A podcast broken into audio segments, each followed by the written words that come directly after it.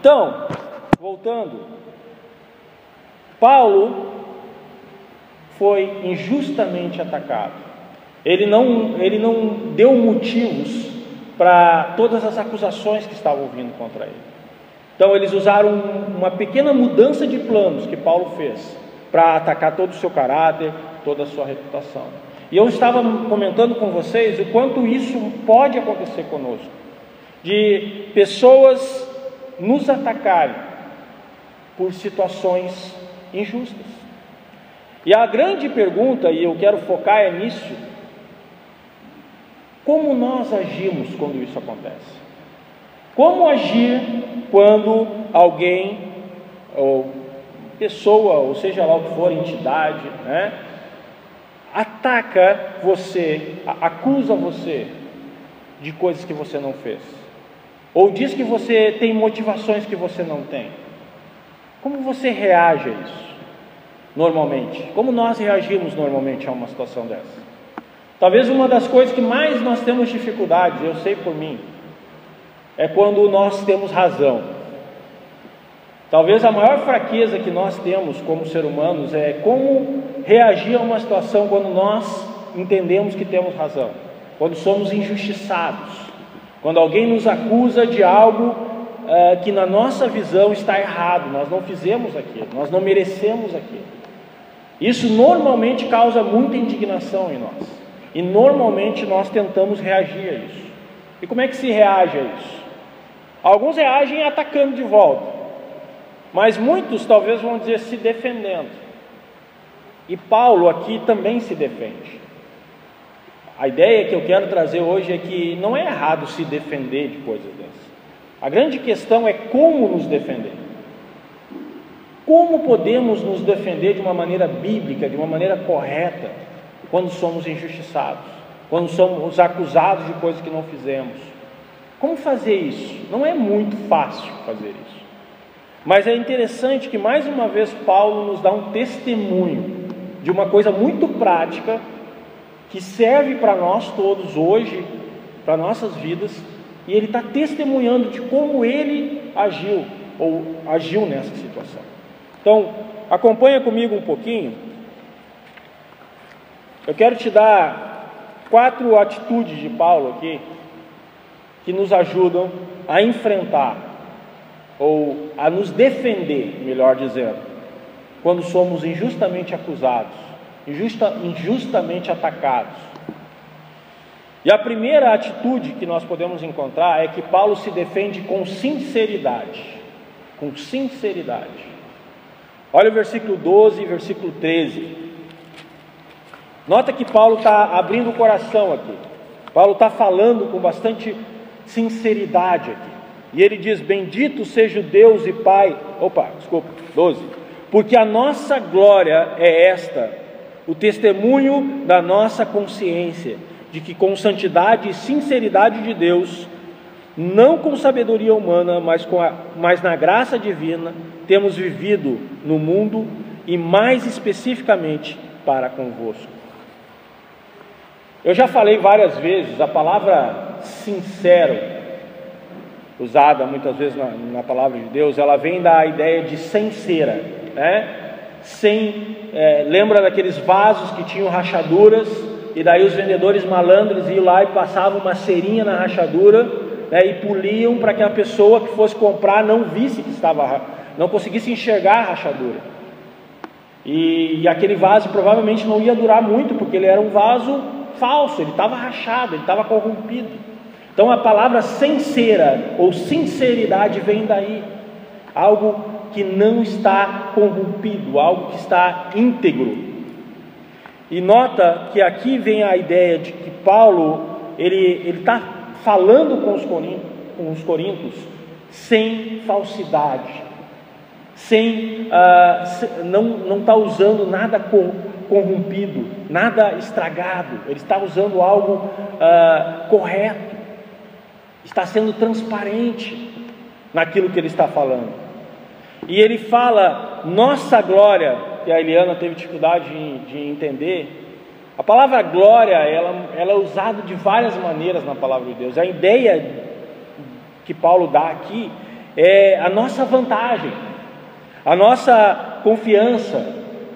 Então, a vantagem que eu tenho, a confiança que eu tenho, é que eu estou sendo totalmente honesto e sincero com vocês. Minha consciência está tranquila, minha consciência está a meu favor, a minha consciência não me condena na minha atitude para com vocês. É isso que Paulo está tentando falar. Agora, quando falamos de consciência, nós temos que tomar muito cuidado, é? porque consciência, nós fazendo um estudo mais profundo na palavra de Deus, você vai notar que é algo dado por Deus, é, que nós temos que nos ajuda a, a entender quando estamos fazendo alguma coisa errada, mas assim como todo, toda a nossa essência, a nossa consciência também foi corrompida com o pecado. Então, às vezes, a nossa consciência nos engana. Ela diz que está tudo bem e não está. É? Então, nós temos que tomar um pouco de cuidado. Mas a ideia aqui que Paulo está dizendo não é aquela confiança na consciência. Ah, muita gente usa a consciência para fazer um monte de coisa errada. Ah, minha consciência estou tranquilo e está fazendo coisa errada. Não é isso. Paulo tinha um discernimento muito forte. Ele tinha um conhecimento bíblico. Então a consciência dele estava bem ajustada. Mas a ideia aqui principal é que Paulo, antes de se defender, Paulo se autoavaliou. Paulo olhou para dentro de si próprio e ele pensando e refletindo sobre as suas atitudes. Agora ele diz: Olha, a minha glória, a minha confiança, a minha vantagem é que eu posso chegar para vocês e com sinceridade falar que em nenhum momento eu tive nenhuma motivação errada, eu não tive nenhuma atitude com intenção de prejudicar vocês, nenhum momento eu dei uh, razão para as acusações que vocês estão fazendo contra mim. É isso que Paulo está dizendo. Ele está dizendo que depois de se autoavaliar, depois de olhar para dentro de si, e ele traz Deus para a conversa, ele diz uma, uma consciência diante de Deus. Eu posso ter a glória, é nesse sentido, eu posso ter a certeza, a vantagem de que as minhas motivações estão corretas. E não só isso, ele fala mais para frente que ele não tem escrito e falado nada que ele já não tenha dito a eles. Ou a ideia aqui é nada do que ele tem dito sobre eles é além do que ele escreveu para eles. Ou seja, de certa forma, Paulo está dizendo: tudo que eu penso sobre vocês, tudo que eu tenho dito sobre vocês, eu escrevi para vocês. E eu tenho certeza que vocês entenderam o que eu escrevi. E vocês compreenderam o que eu quis dizer. Então, se estão falando outras coisas sobre mim, sobre o que eu falei de vocês, eu não falei nada do que eu não tenho escrito a vocês. Então a consciência de Paulo e essa glória, deu para entender um pouco melhor agora? Essa vantagem que Paulo está dizendo que tem, essa tranquilidade que Paulo tem, vem da sinceridade das suas motivações e das suas ações. Paulo não estava falando dos coríntios mal por aí, ele não estava escrevendo coisas para outras pessoas, dizendo coisas diferentes que, dizer, que disse para eles. Paulo tinha, transpa, uh, tinha consciência e sinceridade nas suas motivações e nas suas ações. Então, o princípio que eu quero tirar daqui é que, antes de qualquer tentativa de defesa que nós vamos fazer quando somos acusados, é muito importante olhar com sinceridade para as nossas atitudes e motivações. Antes de você tentar se defender, é muito prudente você olhar para dentro de si. Porque senão nós corremos um risco de agir como a maioria dos advogados no Brasil age. Você já notou como é que advogado no Brasil, acho que no mundo inteiro age assim? Ele defende a pessoa independente se é culpado ou não é. E ele vai defender até o fim. Eu vejo os caras na TV, eu, eu, fico pensando, às vezes, não sei como é que os caras não ficam nem vermelhos, né? Tem um monte de prova, um monte de coisa, o cara fez e tudo. Não, meu, meu cliente é inocente. Ele vai provar, não sei o quê. E eu fico pensando, não sei como. Muitas vezes nós fazemos isso conosco. Nós queremos nos defender, independente se somos culpados ou não, independente se temos culpa naquela situação ou não. Nós já estamos prontos a nos defender de qualquer forma, sem avaliar a situação, sem parar para pensar se aquela acusação tem fundamento, se de alguma forma aquilo está mexendo na minha consciência, se eu posso com sinceridade dizer: não, eu não fiz isso, não, eu não tive essa intenção. Essas acusações realmente são falsas. Para você poder dizer isso, o que, que você tem que fazer? Avaliar, pensar a respeito, orar a respeito, olhar para o seu coração, olhar para a sua consciência. Você não pode se defender sem fazer isso. Então, esse é o grande primeiro passo. Se você precisa se defender, primeiro, avalie bem a situação. Olhe para a sua consciência, para as suas motivações. A segunda coisa,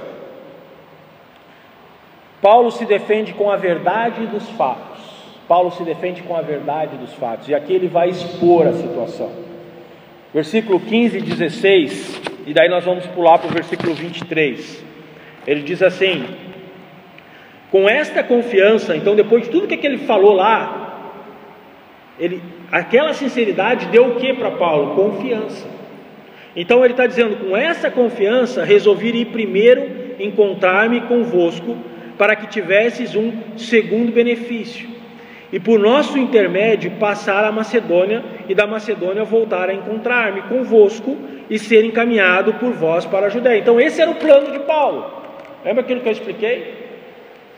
Ele saiu daquela visita amarga com esse plano de ir, ter um ministério na Macedônia, voltar, tentar resolver a coisa e dali ser enviado para a Judéia. Mas olha o que, que acontece no versículo 23. Ele explica por que, que ele mudou de plano. Eu, porém, por minha vida, tomo a Deus por testemunha de que para vos, vos poupar não tornei ainda a Corinto. Não que tenhais domínio sobre a vossa fé, mas porque somos cooperadores da vossa alegria, porquanto pela fé já estáis firmados.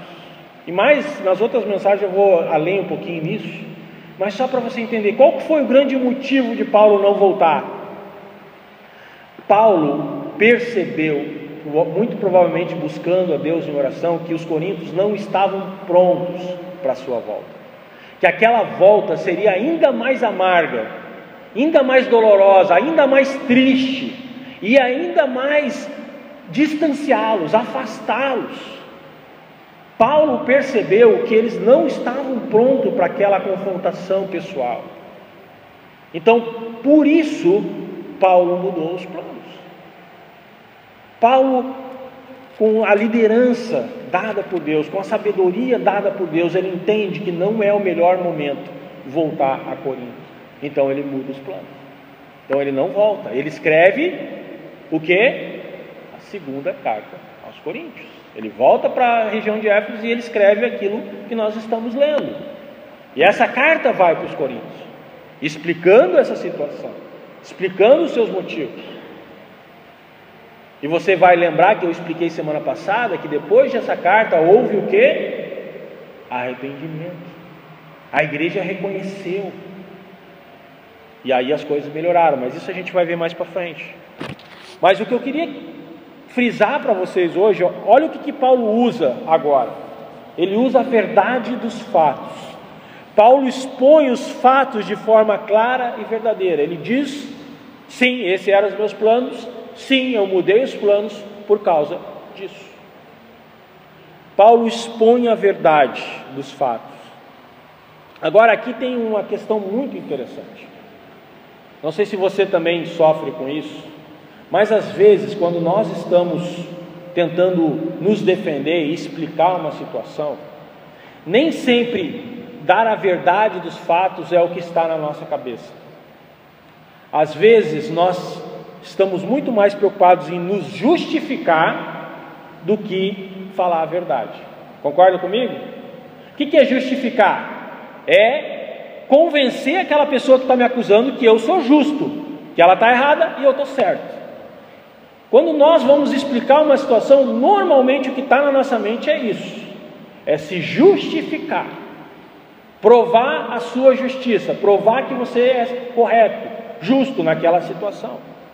E quando isso está na nossa mente, nós corremos riscos. Quais são os riscos que nós corremos? Que, as verdade, que a verdade dos fatos, às vezes, ela é alterada. Nem sempre nós falamos exatamente como aconteceu. Às vezes nós omitimos uma coisinha, ou aumentamos uma coisinha, ou levantamos a voz na hora certa, baixamos na hora também. Ou seja, nós manipulamos a verdade com o intuito de sermos justificados. Esse é um erro muito grave que causa, que traz consequências, e depois eu vou falar um pouco dessas consequências no próximo ponto. Mas quando nós não lidamos, quando nós não aprendemos a lidar com as situações usando a verdade dos fatos, e se preocupamos demais em sermos justificados, nós corremos muitos riscos. Às vezes nós não vamos contar tudo o que aconteceu porque vamos ter medo, ah, não, mas se eu falar isso, ah, daí sim vão pensar que eu sou culpado. Ah, não, se eu expor essa situação, daí sim que todo mundo vai pensar errado de mim. Paulo poderia ter pensado, bah, eu não vou falar isso, né? Eu vou dizer para eles, não, eu não fui porque furou o pneu do barco, sei lá, deu algum problema e, ah, né? Ah, me deram uma carona, eu achei que ia para lá, eu fui para o lado errado. Ele poderia ter achado uma história que o justificasse melhor, não poderia? Que eles poderiam olhar, não, tá, beleza, Paulo teve boas razões para não vir para cá de volta. Mas o que, que Paulo fala? Paulo fala a verdade. Paulo diz: Eu não voltei, e eu realmente tinha planejado voltar, e eu desisti de voltar por causa de vocês. Porque vocês não estavam prontos, e eu não queria trazer mais tristeza. E é, quando ele usa aqui é o termo, eu não sou o senhor da fé de vocês, ele está tentando dizer isso, olha, eu não estou tentando ser o, o juiz daquilo que vocês creem ou não creem, mas eu entendi que vocês não estavam prontos para a minha volta. E isso só ia trazer tristeza. Então o que Paulo está tentando. Uh, a grande preocupação de Paulo aqui não é que eles olhem, ah, tá, Paulo tinha razão, Paulo é justo, Paulo está certo, nós estamos errados. Não, a intenção de Paulo é falar o que aconteceu, falar a verdade, a verdade dos fatos. Então, quando você for acusado, quando pessoas acusam você, não tente se justificar, não tente provar que você é justo, porque isso não é, ah, isso é com Deus. Deus sabe todas as coisas, e se Ele quer, quando Ele quer, vai ficar provada a sua justiça. A sua obrigação é falar a verdade. Expõe o que aconteceu. Mostra a sua versão dos fatos, sim, com clareza, com, com objetivo. E, gente, quando eu faço aconselhamento, até fazia, ultimamente não tenho feito tanto, mas o quão importante é na vida conjugal, na vida familiar, esse princípio, falar a verdade dos fatos. Quantos casais começam a ter problema de confiança uns nos outros, porque um dos cônjuges começa a nem sempre falar a verdade dos fatos. E aquela, quando a pessoa descobre, aquilo diminui a confiança. Aquilo vai minando, vai criando aquele tijolinho, aquela situação, e isso vai causando um sério problema. E isso não é só um relacionamento conjugal, isso vai acontecer no seu trabalho, isso vai acontecer na escola com o seu professor, isso vai acontecer dentro da igreja. Tentar justificar-se, e muitas vezes para isso, alterando a versão das coisas, não é uma atitude boa. Terceiro, e eu, na verdade esse é o ponto que eu queria concentrar um pouquinho mais, que é muito interessante e muito importante. Muitas pessoas vêm para mim com muita frustração, pois se sentem injustiçadas, se sentem, ah, ninguém confia em mim, ninguém confia nas minhas motivações, ah, ninguém acredita nas minhas explicações e tal. dentro da igreja, muita gente, ah, mas eu não, não, eu não, eu não ganho oportunidades. Muitas pessoas se sentem atacadas e não conseguem se defender. Só que elas esquecem algo muito importante, que para você, algo que vai lhe ajudar muito na sua defesa é a sua credibilidade. A palavra credibilidade vem de ter crédito. Algo muito importante para você se defender de acusações é a sua credibilidade. Olha o versículo 17. E aqui nós entendemos um pouco das acusações de Paulo, que Paulo estava sofrendo. Paulo usa um tom de ironia e de pergunta para questionar essas acusações. Olha só o versículo 17. Ora, determinando isto, lembra que no 16 ele falou que ia voltar e tudo mais, né? E daí no 17, ora, determinando isto, terei porventura agido com levianidade, leviandade, né? Sendo imaturo essa ideia, ou deliberar, acaso delibero segundo a carne, sou eu carnal por causa dessa decisão, de sorte que haja em mim simultaneidade ou sim e não, ou seja, eu digo uma coisa, faço outra. Antes, como Deus é fiel, a nossa palavra para convosco não é sim e não. O que, que Paulo está dizendo aqui, gente?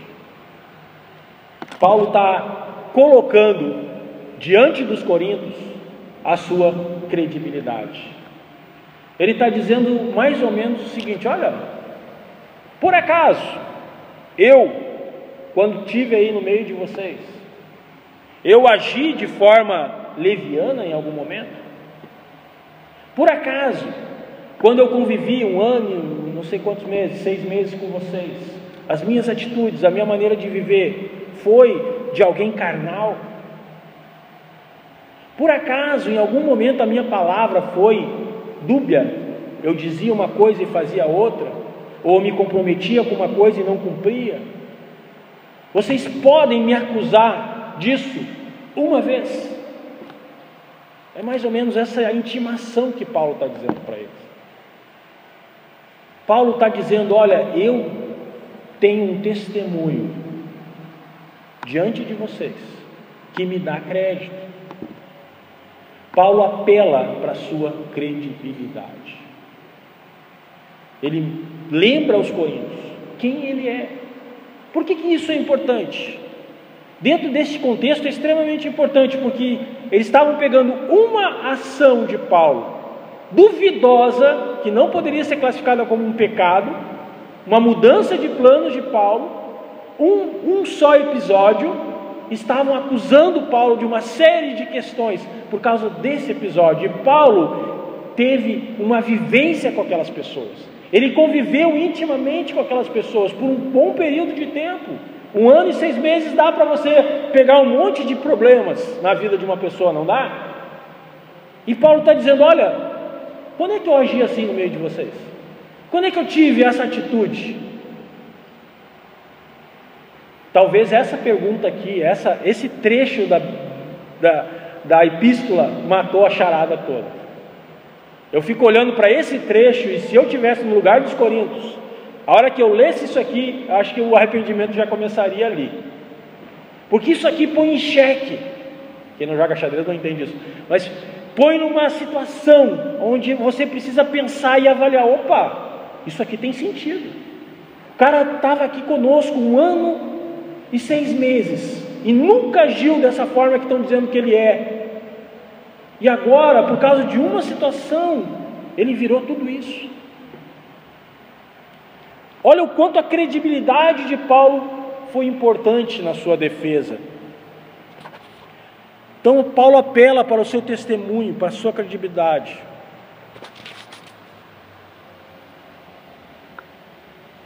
Muitas pessoas falam coisas interessantes, né?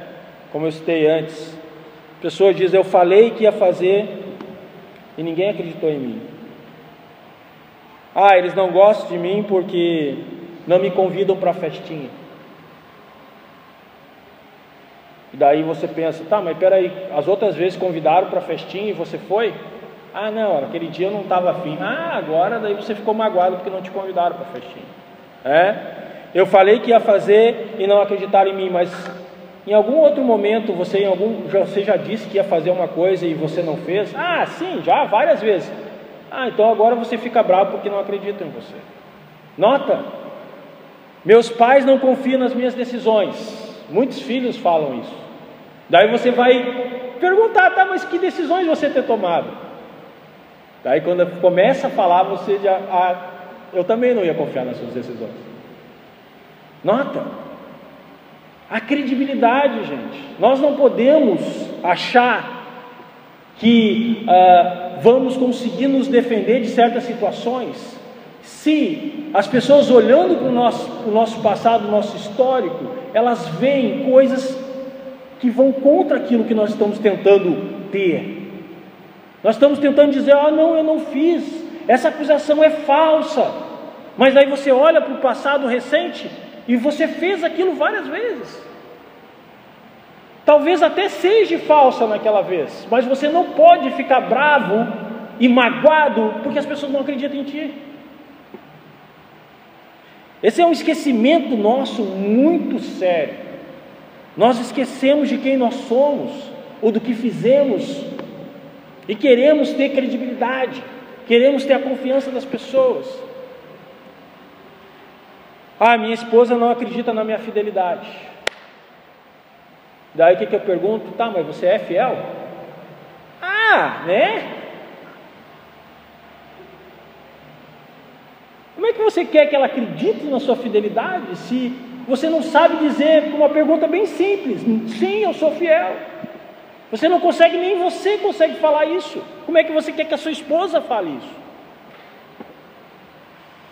Meu pastor não me dá oportunidade, essa é clássica. Vou puxar um pouco para minha sardinha aqui. Gente, vários de vocês já ficaram magoados comigo por causa disso. Ah, não me deixa fazer isso ou não confia em mim para fazer tal coisa, não me dá oportunidade.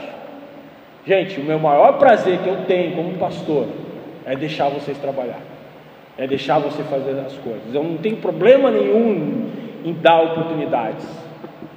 O problema é que eu conheço história. E eu preciso, como seu pastor, até para te preservar, avaliar o seu histórico. Avaliar como você tem se comportado em determinadas situações, porque ministério não é brincadeira. Ministério traz para nós responsabilidades, traz pressões e traz situações que nós precisamos estar prontos para lidar. E muitas vezes eu olho para você e sim, eu preciso julgar isso, eu preciso tentar avaliar isso. E muitas vezes eu vejo que eu olho para como você está lidando com as situações. E você não está mostrando que está pronto para lidar com certas coisas. E Deus me colocou nessa posição. Nós precisamos ter o cuidado disso. Claro, às vezes vamos errar, vamos nos, uh, vamos cometer erros, injustiças e tudo isso, vamos. Provavelmente já cometi. Mas vocês, cada um de nós pode ajudar as pessoas nisso como Paulo ajudou os coríntios. Imagina se se a credibilidade de Paulo estivesse manchada. Seria um abraço. Aqueles homens que estavam acusando Paulo facilmente teriam derrubado aquela igreja. A credibilidade de Paulo, o testemunho de Paulo diante deles, muito provavelmente salvou aquele ministério. Porque ele pôde usar isso, ele pôde pegar isso agora, ele está aqui, ó. E olha o padrão da credibilidade de Paulo. Isso aqui é assustador. Versículo 18. Olha o padrão. Olha o nível do negócio. Antes, como Deus é fiel, a nossa palavra para convosco não é sim e não. Paulo, de certa forma, está dizendo assim como Deus é fiel, a minha atitude entre vocês não tem sido essa a qual vocês têm me acusado. Paulo Paulo mira no padrão de Deus, na fidelidade de Deus. Sim, é difícil nós termos esse padrão, é, mas nós temos que mirar alto. Nós temos que nos esforçar ao máximo para que nós possamos ter a mesma firmeza de Paulo e poder dizer, assim como Deus é fiel, eu tenho tido diante de vocês um testemunho correto e fiel. Eu tenho também conseguido mostrar que eu tenho uma fé verdadeira e que eu tenho um caráter moldado por Deus e que as minhas intenções são o bem de vocês. É isso que Paulo está dizendo padrão de Paulo era alto. E graças a Deus, Deus usou esse padrão na vida dos coríntios. E um quarto, quarta atitude, e essa é bem mais uh, específica na situação de Paulo como apóstolo, como líder da igreja, como pastor, como missionário, mas é um princípio extremamente interessante também. Paulo se defende com a verdade de Deus, ou com uma mensagem verdadeira, não sei como melhor titular isso para vocês, mas eu vou tentar explicar. Este ponto se aplica, como disse, mais especificamente à situação de Paulo. Paulo se defende com a certeza de que tem pregado a verdade de Deus. Olha o que ele fala a partir do versículo 19: Porque o Filho de Deus Cristo Jesus, que foi por nós, por nosso intermédio anunciado ou pregado entre vós, isso é por mim, Silvano, que é Silas, né? Mesmo ali, é um nome diferente, mas é a mesma pessoa. Timóteo, não foi sim e não. Então, o que, que ele está dizendo? O Cristo que nós pregamos não é um Cristo de sim e não, não é um Cristo de fala uma coisa e faz outra. O Cristo, a mensagem que nós pregamos a respeito de Jesus é sempre ouve o sim. É isso que ele continua. E no versículo 20 ele explica isso um pouco melhor, porque quantas são as promessas de Deus, tantas tem nele o sim, porquanto também, porque ele é o amém para a glória de Deus, por nosso intermédio. Mas aquele que nos confirma convosco em Cristo e nos ungiu é Deus, que também nos selou e nos deu penhor no Espírito no nosso coração. Esse é um texto um pouco mais difícil de interpretar, mas a ideia que Paulo está tentando dizer aqui é que Paulo ele se defende dizendo que ele tem certeza, ele, ele, Paulo, tem certeza do que ele pregou e os seus amigos é a verdade da palavra de Deus, é a verdade de Deus. Ele está botando em xeque aqui o que? O que ele pregou e o que aqueles homens estavam pregando. Aquelas pessoas, aqueles líderes que estavam ensinando coisas falsas na igreja e dizendo que Paulo não era quem Paulo dizia ser. Paulo agora quer que os coríntios parem de olhar para Paulo e olhem para quê? Para aquilo que Paulo pregou, para a mensagem de Paulo. Paulo quer que os coríntios parem agora um pouco de olhar para o testemunho de Paulo e comecem a olhar para a mensagem de Paulo. E ele está dizendo confere o que eu e os meus amigos aqui, os meus colegas pregamos e o que eles têm pregado. O Cristo que eu prego e o Cristo que eles pregam. Qual que é o certo? Qual que é o correto? Então, ao contrário dos seus acusadores, Paulo pregava um evangelho verdadeiro, um Cristo verdadeiro. E quando ele fala ali, Paulo está tentando dizer que todas as promessas de Deus são cumpridas no Cristo que Paulo prega. Essa é a ideia. Mais, mais especificamente no, no Cristo que ele e seus companheiros estavam pregando. Paulo está dizendo: olha, sabe as promessas de Deus, sabe aquilo que Deus prometeu para a humanidade, prometeu para os judeus, prometeu para todos nós. Em quem que essas promessas são cumpridas? no Cristo falso pregado por esses homens, e mais para frente nós vamos entender um pouco melhor o que, que eles pregavam, tá? Mas eu não posso trazer tudo hoje, senão nós vamos que nem semana passada. Mas no Cristo que eles pregam ou no Cristo que eu prego? Aonde vocês veem as promessas de Deus? E de que promessas Paulo está falando? Tem várias, mas a ideia de, de um Messias, que Deus enviaria um Messias, Deus enviaria um redentor que teria capacidade de tirar o pecado, de levar o pecado sobre si, da promessa da vida em abundância, de uma vida real, verdadeira, da promessa da habitação do Espírito. E Paulo cita isso quando ele fala do selo do Espírito. Paulo está dizendo: em que tipo de pregação e de mensagem vocês conseguem enxergar que cumpre as promessas, e ele se refere muito ao Velho Testamento, que cumpre aquilo que estava escrito a respeito de Jesus Cristo? É o que eles falam ou é o que nós pregamos? Quem está pregando o verdadeiro Jesus? É essa pergunta que Paulo está fazendo para eles. Paulo quer que eles avaliem a sua mensagem. Isso é interessante que muita, muitas vezes a autoridade de pastores, de líderes, é medida de forma errada.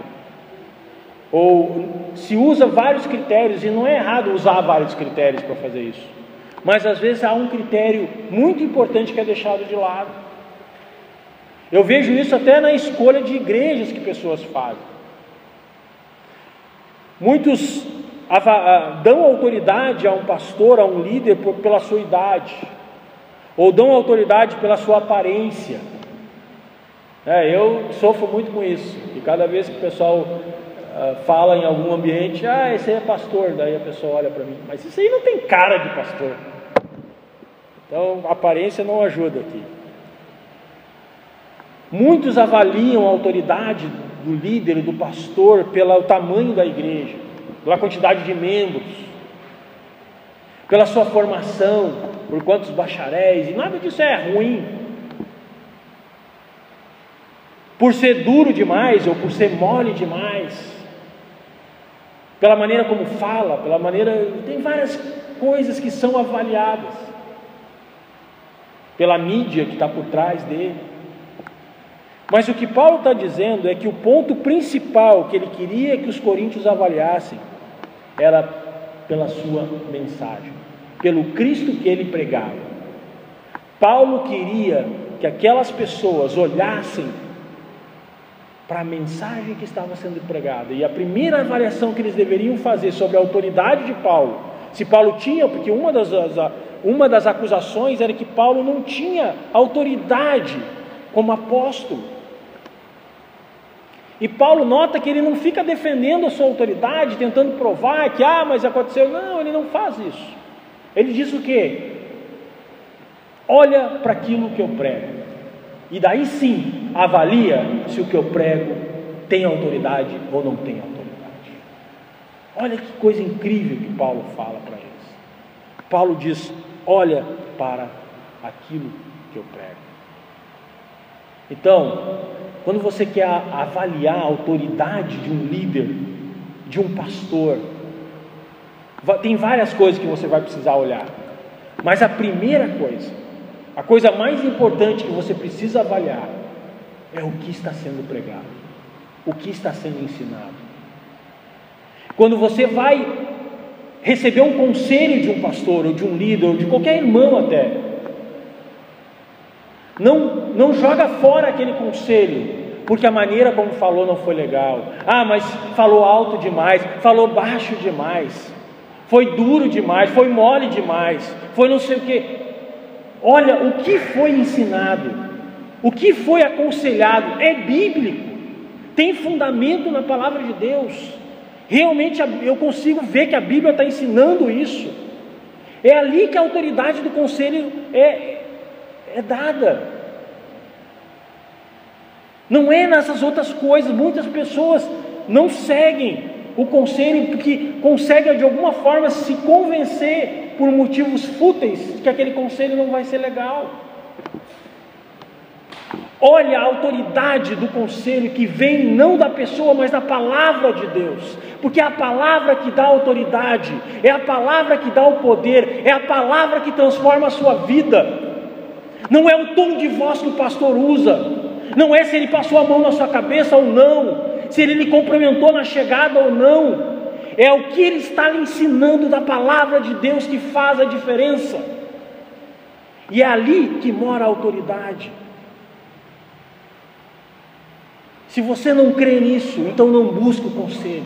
Não vá atrás do conselho, porque é só crendo nisso que um conselho realmente funciona.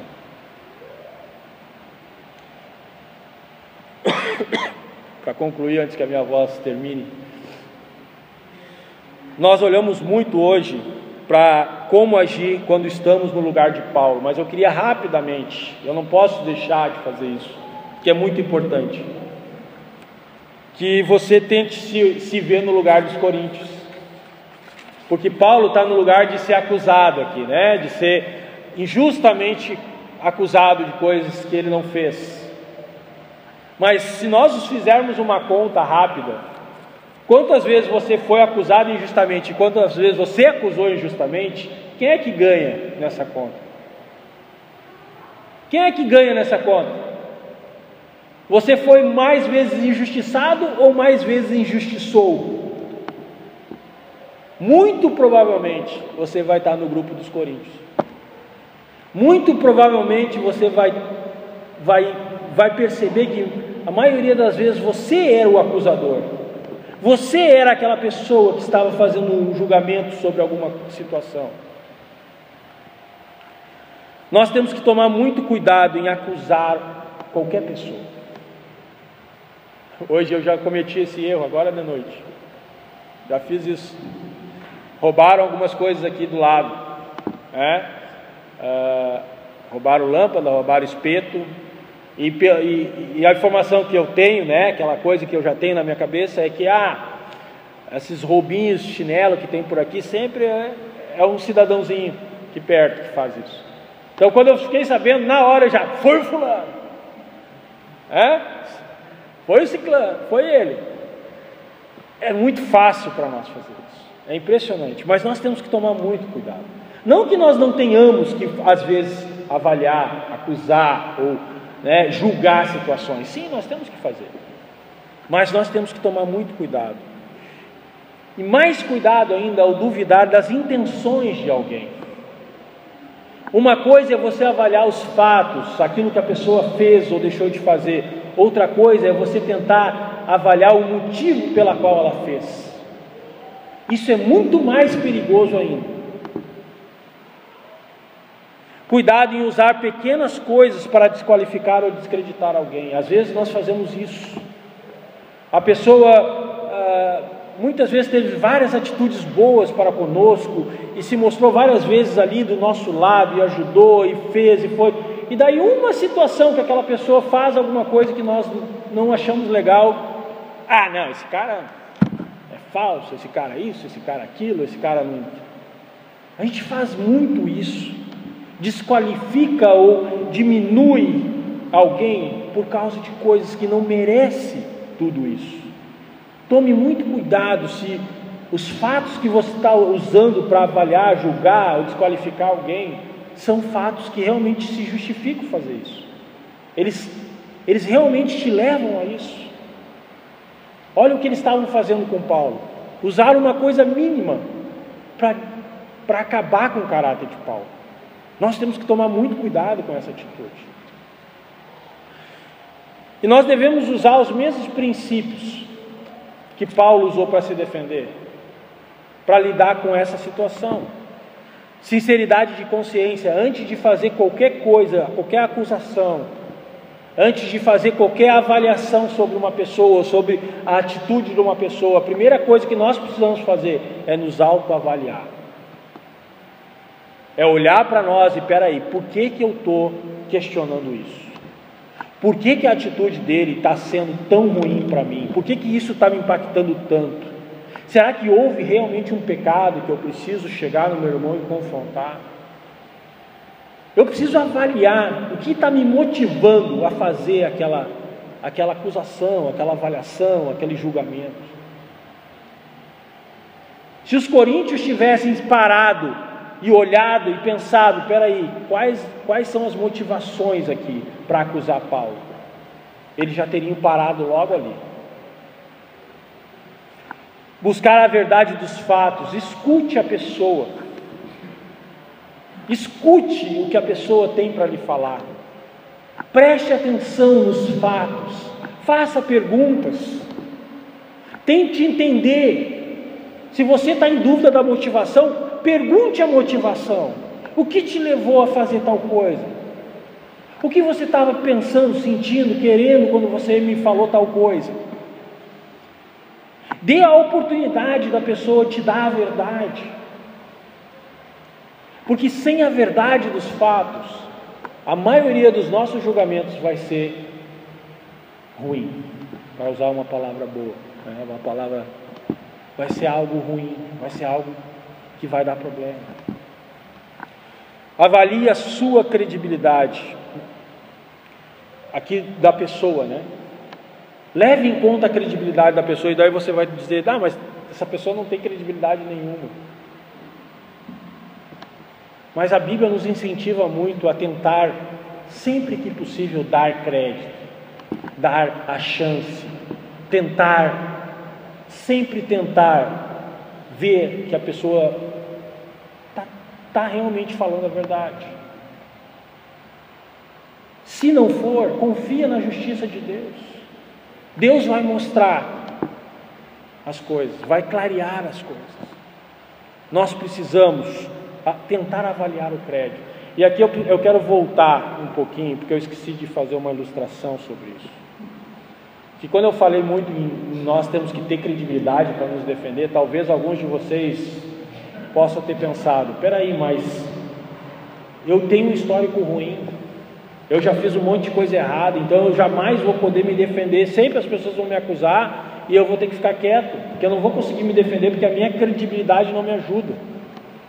Eu queria te fazer entender o seguinte: se você conhece, você deve conhecer um mendigo, né, alguém que vive na rua, que está sempre sujo, barba feia, sempre fedendo um pouquinho, e você vê aquela pessoa todo dia, e, e, aquela pessoa vai ser conhecida como tal, ela, todo mundo vai olhar, lá vem o, o fedido, o, mentira, o mendigo, né, porque ela vive dessa forma. O que, que vai fazer essa credibilidade mudar? Um banho resolve o problema? De princípio, sim. O primeiro banho ajuda. Faz a barbinha, troca a roupinha. Mas e se não tomar banho de novo, o que, que vai acontecer? Fica sujo de novo. Gente, é a mesma coisa. Se você tem uma credibilidade ruim, identifica o problema com a ajuda de Deus, com a atuação do Espírito Santo na sua vida, com a ajuda da palavra de Deus e da igreja, toma banho, troca de roupa, se veste direitinho e faz isso de novo, e faz isso de novo, e repete no outro dia, e se esforça para tomar banho todos os dias, e vai chegar um momento que as pessoas vão olhar para você e nem vão mais lembrar que você andava fedido, mal vestido. Você vai voltar a ser visto como alguém normal que toma banho todo dia.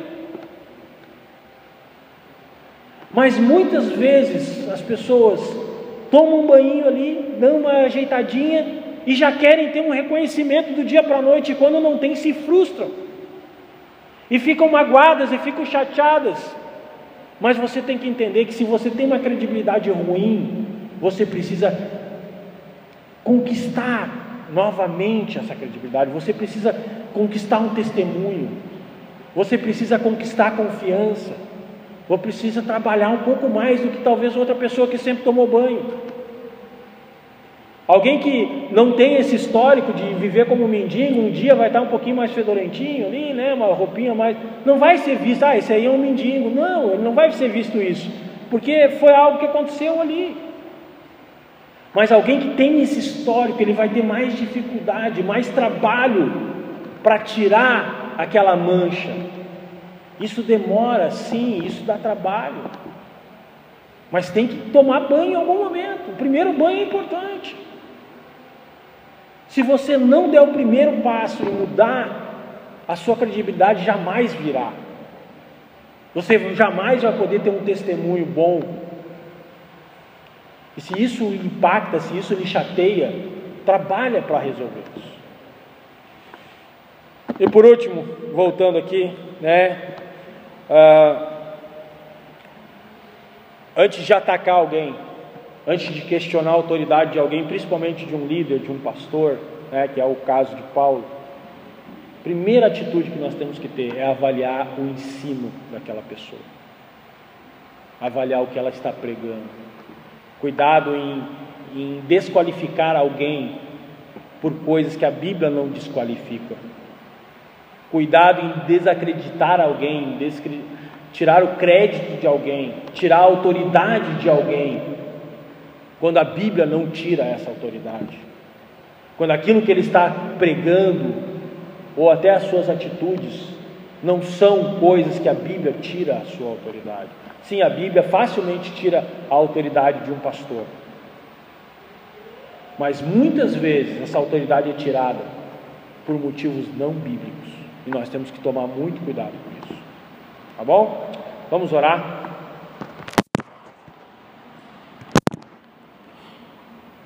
Deus, nós te louvamos, te pedimos a tua bênção sobre tudo aquilo que nós escutamos. Eu te peço que o Senhor realmente use a Sua palavra nas nossas vidas. Porque nós não viemos no domingo à noite para cá simplesmente para sentarmos e para ficar ouvindo uma hora alguém falando e falando e falando. Não. Nós estamos aqui hoje à noite porque nós cremos na tua palavra. Nós cremos no poder da tua palavra. E nós acreditamos que através da tua palavra nós podemos ser transformados, guiados, abençoados, supridos, confortados, inspirados, fortalecidos. Por isso, por essa crença que nós estamos aqui hoje, abertos a escutar a tua palavra, abertos a trazer os exemplos do, do apóstolo Paulo para as nossas vidas, e num assunto tão prático, numa situação que nós vivemos todos os dias, tirarmos lições importantes de como, como lidar com essas coisas. Nos ajude a, a entender cada vez mais o quão importante é usar a tua palavra para lidar com, esses desafios. Obrigado em nome de Jesus. Amém. Só para encerrar de verdade, uh, talvez você vai fazer tudo certo. Você vai falar a verdade, você tá, vai ter a motivação